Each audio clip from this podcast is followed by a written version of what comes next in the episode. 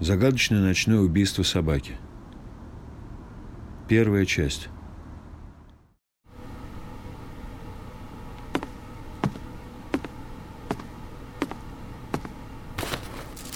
Тоби, Тоби!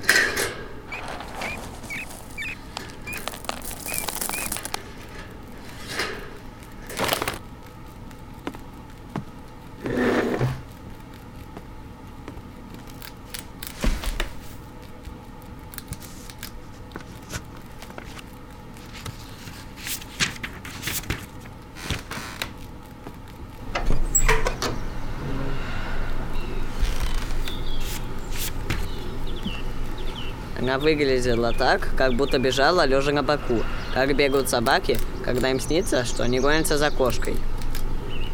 Но эта собака не бежала и не спала. Она была мертвая. Из тела собаки торчали садовые вилы. Зубья вил проткнули ее насквозь. И еще глубоко ушли в землю, поскольку вилы стояли и не падали. Я прошел через калитку во двор миссис Шикс, протянул руку и тронул собачью морду. Она была еще теплой. Собаку звали Верингтон. Она принадлежала миссис Шикс, с которой мы дружили. Она жила на другой стороне улицы, через два дома от нас. Веллингтон был пуделем, но не таким миниатюрным пуделем, которым делают всякие стрижки, а крупным пуделем. У него была вьющаяся черная шерсть. Но если подойти ближе, то можно было увидеть, что сквозь нее просвечивает кожа, бледно-желтая, как у цыпленка. Я погладил Веллингтона и задумался, кто его убил и почему.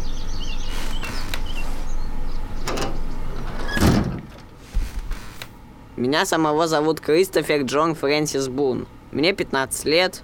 Я знаю все страны мира и их столицы, и все простые числа до 7507. Когда мы впервые встретились с Шивон, она показала мне вот такую картинку.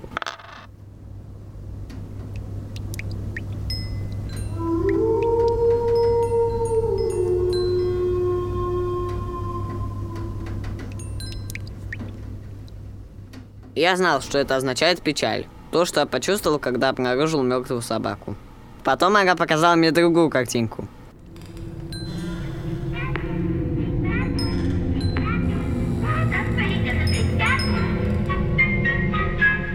Я понял, что это счастье. То, что я испытываю в те моменты, когда читаю о космических миссиях Аполлона, или когда просыпаюсь в 3-4 утра, выхожу на улицу и представляю, будто я единственный человек во Вселенной.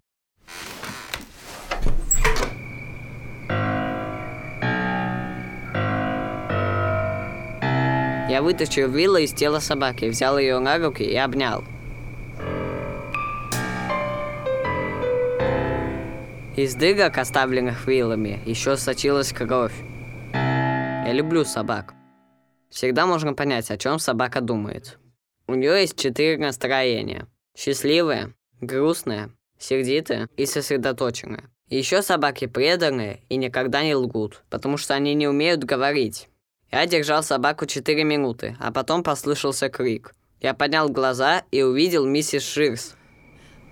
Она бежала ко мне со стороны дома. На ней была надета пижама, а сверху халат. Ногти ее были выкрашены в ярко-розовый цвет, а на ногах не было никакой обуви. Ты что?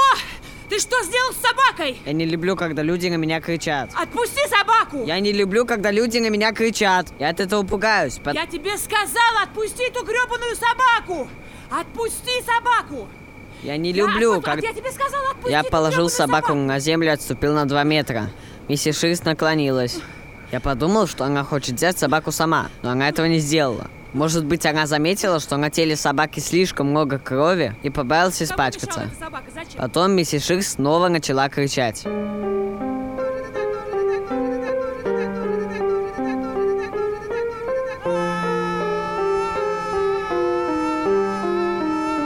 Я закрыл уши руками.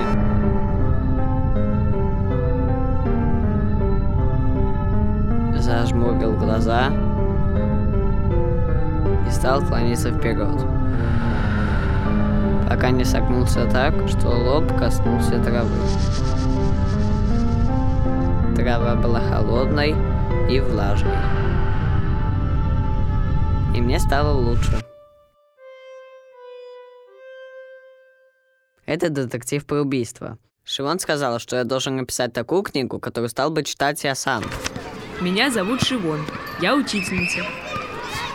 Я, я в основном читаю разные научные книги, например, по математике. Я не люблю выдуманных романов. В них люди говорят всякие вещи. Ну вот вроде «Я из пещером прожилками железа, серебра и полосами обыкновенной грязи». Я не могу ужаться в кулак, как те, кто не зависит от стимуляторов. Вот что это должно значить? Я не знаю. Я люблю собак, потому что они преданные и честные. А некоторые собаки умнее и интереснее, чем многие люди. Вот, например, Стива, который ходит в школу по четвергам, приходится кормить с ложечки. И он даже не способен принести палку. У Швонг длинные светлые волосы, и она ходит в очках, которые сделаны из зеленого пластика. Книга должна начаться с яркого эпизода, который сразу привлечет внимание. Я начал с собаки. Я выбрал событие, которое случилось со мной, поскольку я не могу представить того, чего со мной на самом деле не было. Все не так. В детективах обычно убивают людей. Но в собаке Баскервилей погибли целых две собаки. Сама собака Баскервилей и Спаниель Джеймса Нет, Мортимера. нет, нет, нет, нет.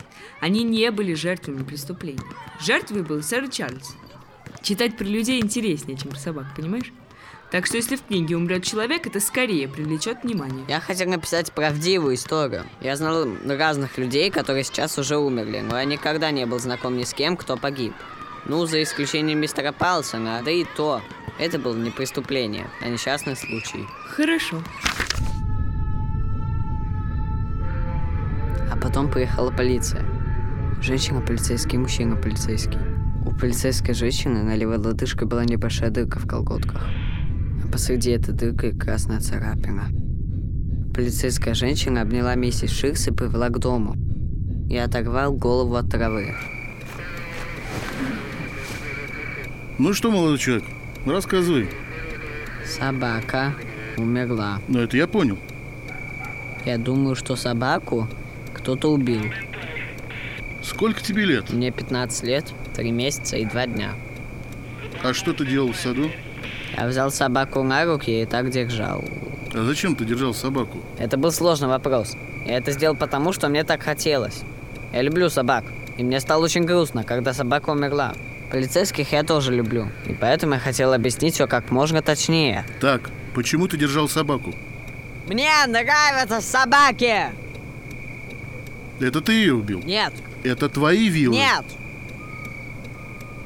Я понимаю, тебя все это расстроило, да? Полицейский задавал слишком много вопросов, и он это делал слишком быстро. Мне это показалось похоже на буханки хлеба с фабрики, где работает дядя Терри. Это фабрика, такая большая пекарня, а дядя Терри управляет хлеборезкой. Иногда так бывает, что хлеборезка работает недостаточно быстро, а хлеб продолжает поступать, и получается закупорка. Так вот я есть эта самая хлеборезка. Я не успеваю. Ну?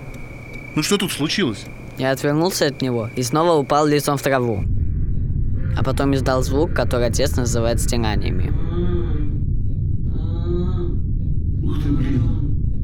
Этот звук у меня вырывается, когда из внешнего мира приходит слишком много информации. Так бывает, например, когда я огорчаюсь. Тогда я подхожу к радиоприемнику и ставлю его на промежуточный канал между двумя станциями. И из него начинает вырываться шипение. Если сильно вывернуть громкость, то кроме него ничего не слышно.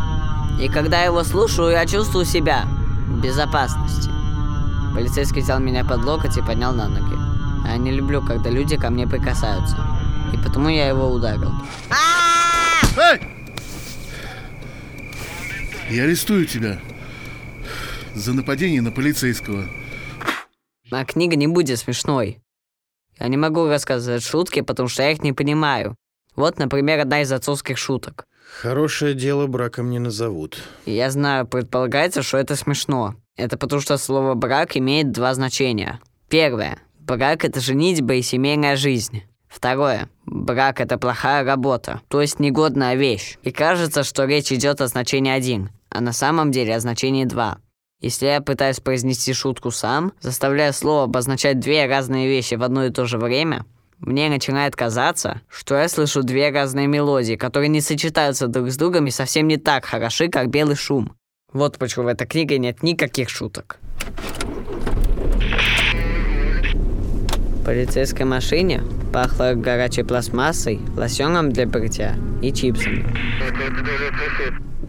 Пока мы ехали к центру, я смотрел в небо. Ночь была ясная, поэтому я отчетливо видел Млечный Путь. Ученые долгое время недоумевали, вот почему небо по ночам такое темное. Звезды есть везде, куда не посмотришь, во всех направлениях, так что небо должно быть озарено звездным светом. Но потом ученые выяснили, что наша Вселенная постоянно расширяется, и звезды отдаляются друг от друга и от нас. Это явление называется Большой Взрыв. И чем дальше от нас находятся звезды, тем быстрее они движутся. Некоторые движутся так же быстро, как и сам свет. И вот почему их собственный свет никогда до нас не доберется. А когда Вселенная закончит взрываться, все звезды станут замедляться. Вот как мяч, подкинутый в воздух. Но вот когда мяч подкидываешь в воздух, он в какой-то момент останавливается, и... а потом начинает падать вниз. Вот так же и звезды. И вот тогда можно будет увидеть все звезды в мире, потому что они начнут двигаться по направлению к нам, сыпаться сверху. Все быстрее и быстрее, и это будет означать, что скоро настанет конец света. И тогда, если посмотреть ночью в небо, там уже не будет темноты, а только яркий свет миллиардов и миллиардов звезд. Только никто этого не увидит, потому что на Земле уже не останется людей. Они к тому времени всем вымрут. Не, ну если даже какие-то люди еще будут здесь жить, то они все равно ничего не смогут увидеть. Потому что этот свет будет таким ярким и таким горячим, что просто сожжет их всех до смерти. Глава 19. Ну что, удивлены? Глав-то на самом деле был меньше. Вот сейчас все объясню. Во всех книгах главы имеют порядковые номера. 1, 2, 3, 4, 5, 6 и так далее. Но я решил придать своим главам значение простых чисел. 2, 3, 5, 7, 11, 13, 17 и так далее. Да потому что мне просто нравятся простые числа. Вот как можно понять, что такое простые числа. Сначала вы пишете все положительные целые числа. Потом убирайте те, которые делятся на 2. Потом те, которые делятся на 3. Потом те, которые делятся на 4, на 5, на 6, на 7 и так далее. И так бесконечно. Числа, которые остаются, это простые числа. Выявлять простые числа совсем не трудно, но никто до сих пор не сумел вывести формулу, которая показывала бы нам, является ли это число простым или нет, и какое число будет следующим. Если число действительно очень-очень большое, то даже компьютеру придется работать годы, чтобы он выяснил, является ли это число простым или нет. Простые числа очень удобны для записи кодов. В Америке они используются для военных целей. Если вы найдете новое простое число длиной хотя бы в 100 цифрок, вы можете сказать об этом ЦРУ, и они купят его у вас за 10 тысяч долларов. Но это не лучший способ зарабатывать на жизнь. Простые числа это то, что у вас остается, когда вы выбираете все классификации, шаблоны. Они очень логичные. Но вы никогда не сможете выработать для них правила. Даже если будете думать только об этом с утра до ночи, все равно ничего не придумайте. В полицейском участке мне велели вынуть шнурки из ботинок и вытащить все из карманов и положить на стол. Ну, это если бы у меня оказались вещи, которые можно использовать для суицида, или там для побега, или нападения для, на полицейского.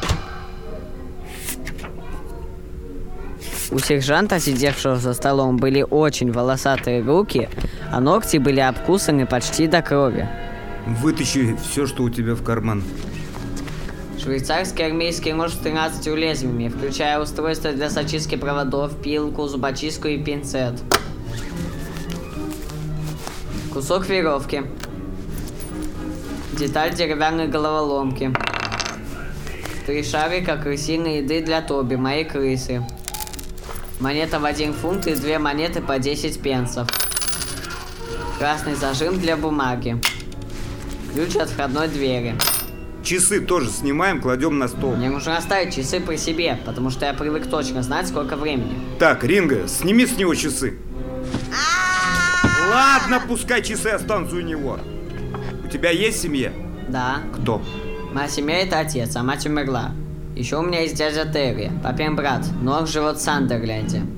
Еще у меня были бабушки и дедушки, но трое из них уже умерли. А у бабушки Бертон старческий маразм, и она думает, что я работаю на телевидении.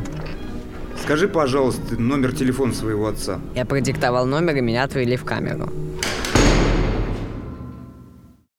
Там было чудесно. Это был почти идеальный куб. 2 метра длиной, 2 метра шириной, 2 метра высотой. И там было приблизительно 8 кубических метров воздуха.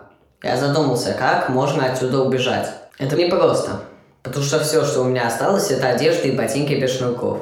Я решил, что наилучшим выходом было бы дождаться солнечного дня. Вот. И с помощью очков сфокусировать свет на каком-нибудь куске одежды. Когда она загорится, полицейские увидят дым и придут, чтобы вытащить меня из камеры. А если они ничего не заметят, то можно будет пописать на ткани и таким образом ее потушить.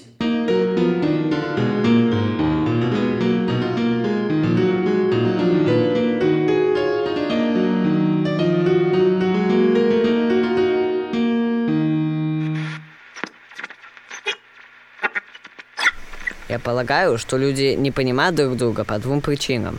Первая, основная причина состоит в том, что люди часто общаются, не используя слов. Шивон говорит, что если поднять одну бровь, это может означать много разных вещей. Это может значить «я хочу заняться с тобой сексом». И также это может значить «я думаю, что ты сейчас сказал глупость». Одна и та же поднятая бровь означает такие совершенно разные вещи. Еще же он говорит, что если закрыть рот и громко дышать через ноздри, то это означает, что ты раздражен, или что ты зол, или что ты расслабился. Все зависит от того, сколько воздуха и с какой скоростью проходит через твои ноздри, и какую форму принимают в этот момент твои губы. И как ты сидишь, и что ты говорил перед этим, еще от сотни других вещей. И эти вещи слишком сложны, чтобы все их осмыслить за две секунды.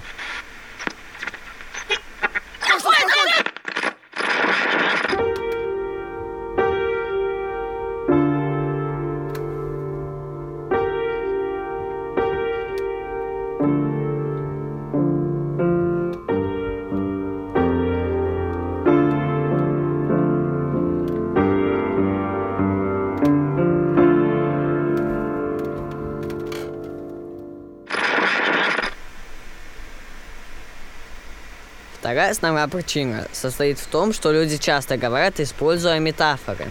Вот примеры метафор. Я сейчас лопну от смеха. Или она носила его образ в своем сердце. Или у каждой семьи есть скелет в шкафу. Или ему подложили свинью. Или вот, собака была мертвее мертвого. Вы используете слова для обозначения того, чего они на самом деле не значат. Вот тогда это и называется метафорой. А я думаю, это можно назвать ложью, потому что свиней никто никуда не подкладывает, и люди не хранят скелетов у себя в шкафах. Кстати, мое имя тоже метафора. Оно означает перенесение Христа. И было дано святому Кристоферу, потому что он перенес Иисуса Христа через реку.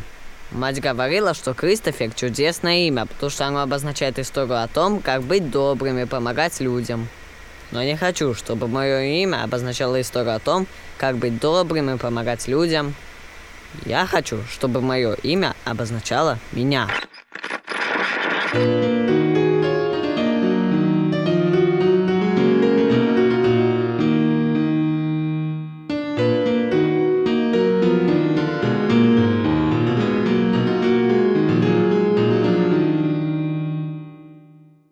час 12 ночи, когда отец приехал в полицейский участок. Я не видел его до часу 28.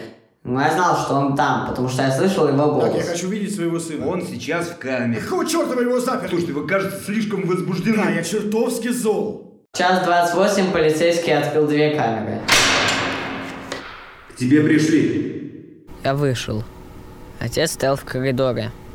Он поднял правую руку и развел пальцы в стороны. Я поднял левую руку и тоже растопырил пальцы. И мы соприкоснулись подушечками. Мы так делаем, потому что иногда отец хочет меня обнять. Но я не люблю, когда меня трогают. Поэтому мы немножко касаемся друг друга.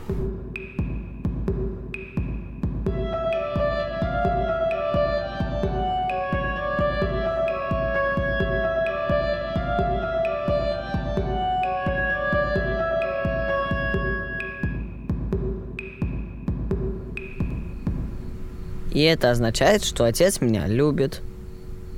Потом полицейский велел нам пройти по коридору в другую комнату. Там стоял стол и три стула. У полицейского было очень много волос на носу. Казалось, будто у него в ноздрах прячутся две маленькие мышки. Так, я поговорил с твоим отцом, и он утверждает, что ты не нарочно ударил полицейского. Ты нарочно ударил полицейского. Да. Но ты не хотел навредить специально полицейскому. Нет, я не хотел причинять ему вред. Я просто хотел, чтобы он перестал меня трогать. А вообще ты знаешь, что нельзя бить полицейского? А? Да. Это ты убил собаку. Я не убивал собаку. А ты знаешь, что нельзя лгать полицейскому? Если ты это сделаешь, у тебя будут серьезные проблемы. Да. Может, ты знаешь, кто убил собаку? Нет. Ты говоришь правду? Да, я всегда говорю правду. Ладно. Я вынесу тебе предупреждение. Оно будет написано на листке бумаги, я смогу носить его с собой. Нет, мы просто запишем, что ты ударил полицейского. Но это была случайность, ты не собирался причинять ему вред. Это не был случайностью. Кристофер, я тебя умоляю. Если ты опять попадешься, мы извлечем эту запись и увидим, что тебе уже выносили предупреждение. И тогда у тебя будут очень серьезные неприятности. Ты меня понимаешь? Я все понимаю. Можете идти.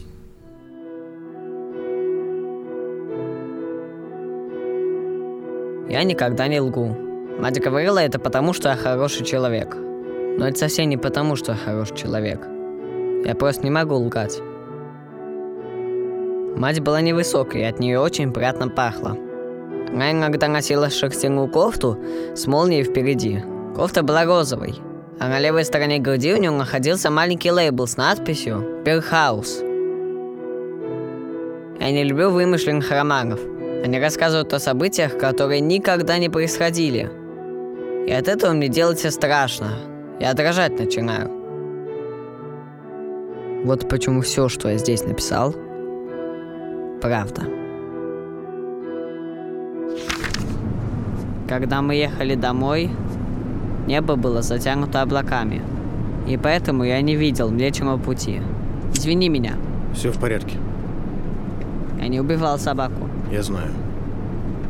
Кристофер, слушай, ты не должен влипать в такие истории, понимаешь? Я просто люблю Веллингтона и пришел с ним поздороваться. Но я же не знал, что его кто-то убил. Ты просто не суй нос в чужие дела, и все. Я собираюсь выяснить, кто убил Ты Веллингтона. слышал, что я тебе сказал, Кристофер? Да, я слышал, что ты мне сказал. Но когда кого-то убивают, нужно выяснить, кто это сделал, и наказать его. Господи, это всего лишь собака, Кристофер, всего лишь собака. Собаки тоже важны. Хватит. Я хочу знать, выяснит ли полиция, кто его убил, чтобы наказать этого Я человека. сказал, хватит, бога ради! Я хочу... Хватит, все! Когда мы вернулись в дом, я пошел на кухню, взял морковку для Тоби, пошел наверх, закрыл дверь своей комнаты, выпустил Тоби и дал ему морковку. После этого я включил компьютер и сыграл 76 игр сапера. В 2.07 я решил, что хочу выпить апельсинового сока, прежде чем почистить зубы и лечь в постель. Так что я спустился на кухню. Отец сидел на диване, смотрел телевизор и пил виски. А на глазах у него были слезы. Ты грустишь из-за Веллингтона? Да. Можно и так сказать.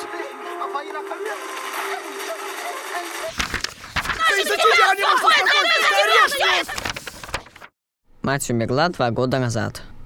Это было так. Я вернулся домой из школы, но мне никто не открывал. Так что я взял секретный ключ, который лежал под ковриком перед кухонной дверью. Вошел в дом и занялся моделью танка Airfix Sherman. Через полтора часа отец вернулся с работы. Он занимается починкой нагревательных приборов и всякой там другой сантехники. Отец постучал в дверь моей комнаты, открыл ее и спросил. Ты мать видел? Нет, не видел. Тогда он ушел на первый этаж и стал звонить по телефону. Но мне было не слышно, что именно он говорил. Потом он вошел ко мне в комнату и сказал, что должен уйти на некоторое время, но не знает насколько. Он сказал, что если мне что-то понадобится, то я могу позвонить ему по телефону. Отца не было два с половиной часа. Когда он вернулся, я спустился вниз.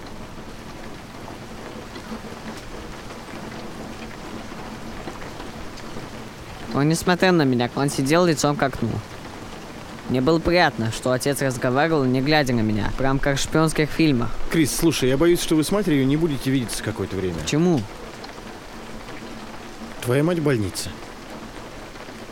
Мы можем ее навестить? Нет.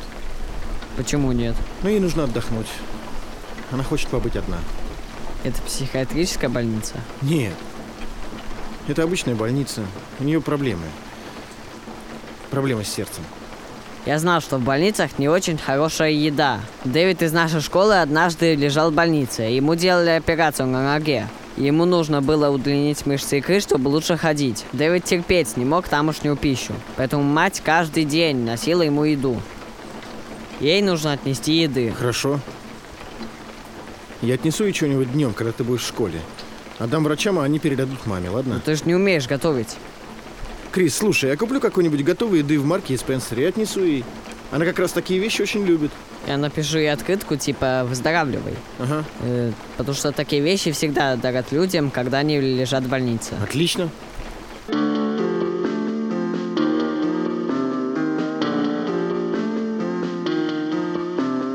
На следующий день мы поехали в школу на автобусе. Ну, как обычно. И мы проехали мимо четырех красных машин подряд, что означало «хороший день». Так что я решил не грустить о Веллингтоне. Мистер Джиланс, школьный психолог, однажды спросил меня, почему четыре красных машины подряд означало «хороший день», а пять красных машин означают «очень хороший день». И почему четыре желтые машины подряд означают черный день? То есть такой день, когда ни с кем не разговариваю. Не ем ланч, сижу один, читаю книги. Он сказал, что считает меня очень логичным человеком, и потому его удивляет, что я так мыслю, поскольку это не слишком-то логично. Я ответил, что люблю, когда вещи находятся в правильном порядке. Один из способов упорядочить вещи – это быть логичным. Но есть и другая возможность выстроить вещи в правильном порядке. И вот почему у меня были хорошие дни и черные дни. Я сказал, то когда отец встает по утрам, он всегда надевает брюки прежде, чем носки.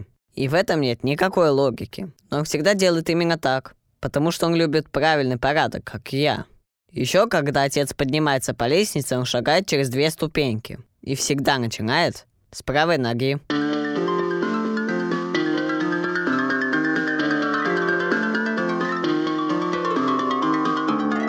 Мистер Джилан сказал, что я очень умный мальчик. Послушай, Кристофер, верно ли я понимаю, что ты чувствуешь себя комфортно, когда вещи располагаются в правильном порядке? Да. Может быть, тебе не нравится, когда что-то меняется? Нет, я вовсе не возражаю, чтобы что-то менялось.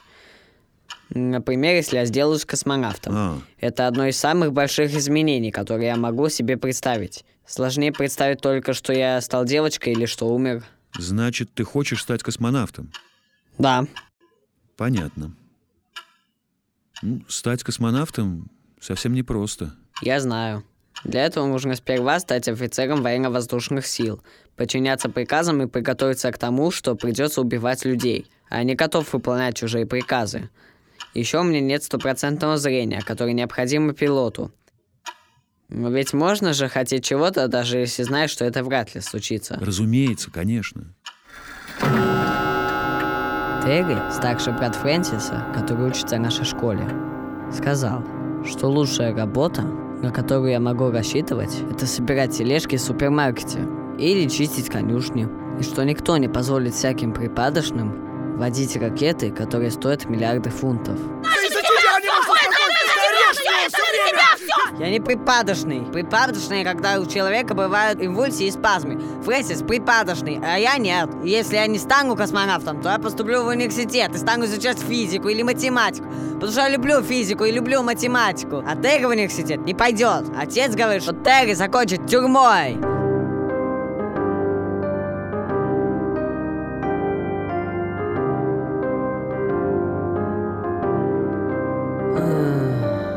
У этого Терри есть татуировка на плече в форме сердечка.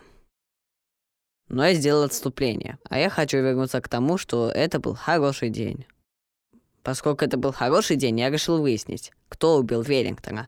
Потому что в хорошие дни лучше всего заняться планированием всяких э, разных вещей и серьезных проектов. Я рассказал об этом Шивон. Очень хорошо. Мы сегодня как раз собирались заняться сочинением. Ты можешь написать про Веллингтона и про то, как ты попал в участок. И вот тогда я начал все это писать. Мать умерла через две недели после того, как попал в больницу. Я к ней не ездил. Мой отец покупал много ей разной еды в марке Спенсере. Он говорил, что она выглядела нормально, и кажется, все хорошо. Она посылала мне поцелуи и поставила мою открытку на столик рядом с кроватью. Открытка ей очень понравилась. Она выглядела вот так.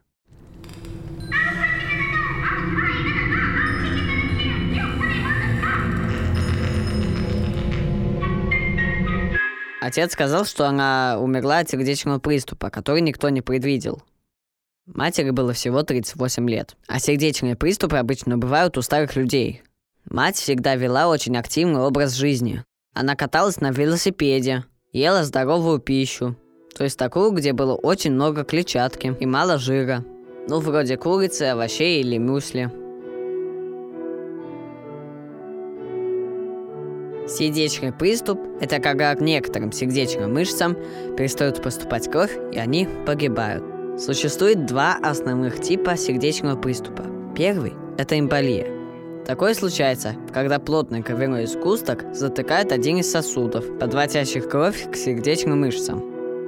Этого можно избежать, если постоянно принимать аспирин и есть много рыбы. У эскимосов не бывает таких приступов. Они едят много рыбы, а рыба препятствует сгущению крови. Но зато если эскимос сильно порежется, то он может изойти кровью до смерти, потому что она будет плохо сворачиваться.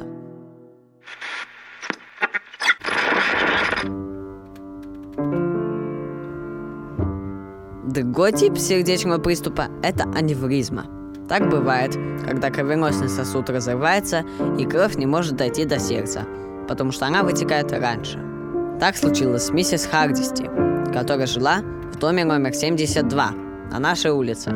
У нее был слабый участок э, в кровеносном сосуде на шее, и она умерла, повернув голову, когда вела машину задним ходом и пыталась понять, поместится ли она на стоянке. От какого именно сердечного приступа она умерла? Не знаю. У сердечные приступы бывают... Крис, сейчас не время для таких вопросов. Крис, мне жаль. Мне правда очень жаль. Потом пришла миссис Ширс и приготовила нам ужин. На ней были сандали, джинсы и футболка с надписью «Виндсерфинг». Отец сидел, а миссис Ширс стояла около него и прижимала его голову к своей груди. Да брось ты, все будет хорошо. Потом она приготовила спагетти с томатным соусом. А после ужина мы играли с ней слова. Я выиграл со счетом 247-134.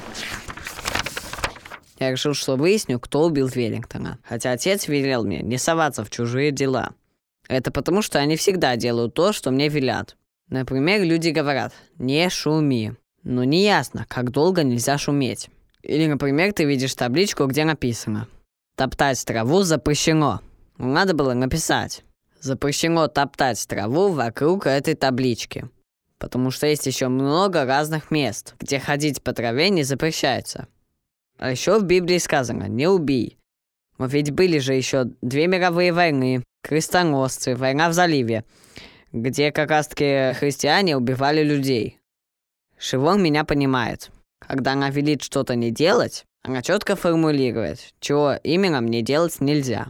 И меня это устраивает. Например, она как-то сказала. Ты никогда не должен бить Сару, даже если она стукнула тебя первой. Если она опять тебя ударит, отойди, досчитай от 1 до 50, потом подойди ко мне и расскажи. В тот вечер я подошел к дому миссис Ширс, постучался в дверь, и она открыла мне дверь. Миссис Ширс держала в руках кружку с чаем. На ней были домашние тапки из овчины, и она смотрела викторину по телевизору. Кристофер, честно говоря, я не уверена, что хочу тебя видеть. Я не убивал Веллингтона. Что ты здесь делаешь? Я решил прийти и сказать, что я не убивал Веллингтона. Еще я хочу выяснить, кто это сделал. Вы знаете, кто убил Веллингтона? До свидания, Кристофер. Я знал, что миссис Шир стоит в холле и ждет, пока я уйду.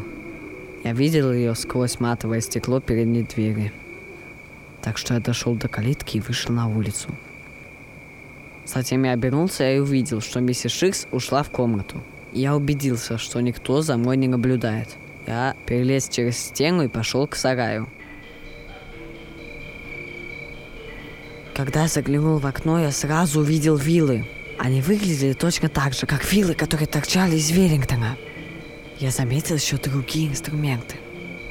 Лопату, грабли и ножницы с длинными ручками. И у них у всех были одинаковые рукоятки, сделанные из зеленой пластмассы, так же, как и у вил. Это значит, что виллы, убившие Веллингтона, принадлежат миссис Ширс. Может быть, миссис Ширс сама убила Веллингтона? Хотя, с другой стороны, почему она тогда выскочила из дома, крича «Что ты сделал с собакой?» Нет. Миссис Ширс, скорее всего, не убивала Веллингтона. Но кто бы это ни был, он почти наверняка убил Веллингтона вилами миссис Ширс. Это значит, что у преступника был ключ от сарая миссис Ширс. Или она оставила сарай незапертым. Ну или забыла виллы где-то в саду. Я обернулся и увидел миссис Ширс. Ты не услышал, что я сказала? До свидания, Кристофер. Миссис Ширс, я хотел посмотреть сарай или Если виллы. ты сейчас же не уйдешь, я снова вызову полицию. Я отправился домой. Войдя в дом, я поздоровался с отцом и покормил крысу Тоби. Я был очень доволен собой, потому что я был детективом и расследовал преступления.